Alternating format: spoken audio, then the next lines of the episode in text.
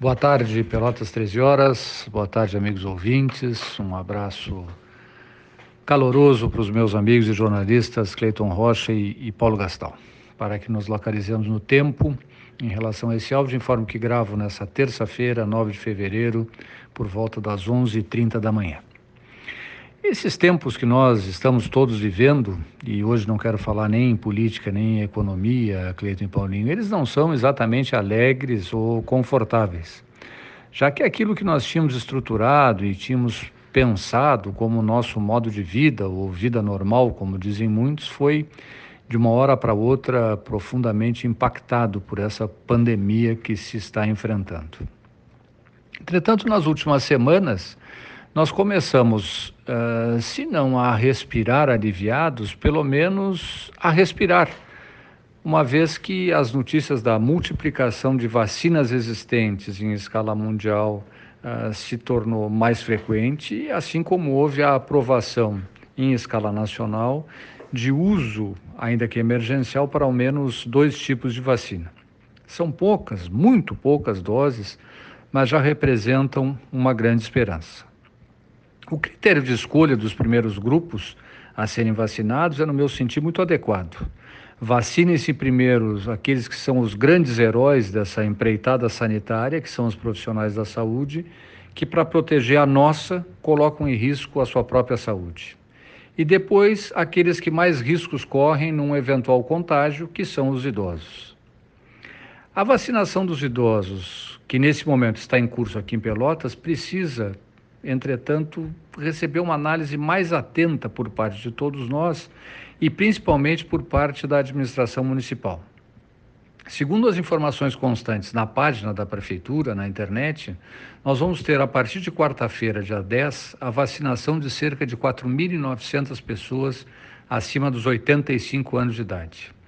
Ora, para quem quer que conviva com idosos, é, é, é fácil, é notório que, regra geral, essas pessoas com mais de 85 anos, ainda que com boa saúde, enfrentam dificuldades de locomoção.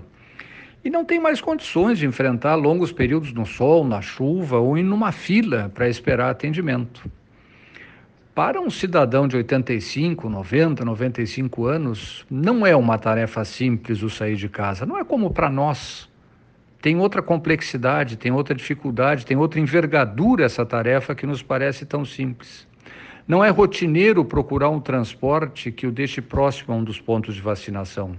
Não é sequer simples, e quem sabe aí se precisaria dizer lamentavelmente, encontrar quem possa ou se disponha a acompanhar esse idoso a uma UBS em busca da tão almejada vacina.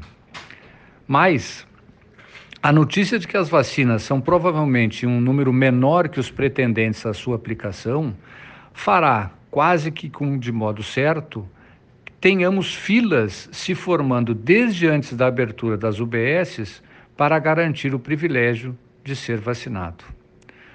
Com tudo isso, meus amigos Cleiton e Paulo Gastal, o que eu quero dizer é que, examinadas as páginas das, da Prefeitura e dos informativos sobre o tema, não encontrei anúncio de que seria ofertado, como vem se vendo em outras cidades e como já se viu até mesmo aqui em Pelotas, para a vacina contra a gripe, o sistema de drive-thru para a vacinação. Se já existe tal sistema, drive-thru para que os idosos se vacinem, quero então usar esse comentário para cumprimentar a administração municipal por sua implantação, pois que com certeza em muito terá facilitado a vida daquelas pessoas que já buscaram ou virão a buscar a vacina. Agora, se não há, como parece pelo exame da página da prefeitura, efetivamente a previsão do drive-thru para vacinar os idosos, quero então, com todas as minhas forças, apelar para a administração municipal e, em especial, para a prefeita Paula Mascarenhas, que, mesmo em férias até o dia 10, tem todas as condições de intervir em tal assunto, para que ela tome a decisão que nossos idosos merecem qual seja a de pensar na melhor e mais acolhedora maneira de permitir que sejam eles imunizados. O permitir-se que a busca da vacina se dê, ainda que com um mínimo conforto, mas dentro de um automóvel, a salvo da chuva, a salvo do sol, e sem ter que esperar em pé em uma fila, é o mínimo que eles merecem. Vamos cuidar de quem nos cuidou, para que com eles possamos continuar a seguir aprendendo e reunindo forças para enfrentar esse momento tão difícil. Era isso por hoje, um abraço a todos e cuidem-se.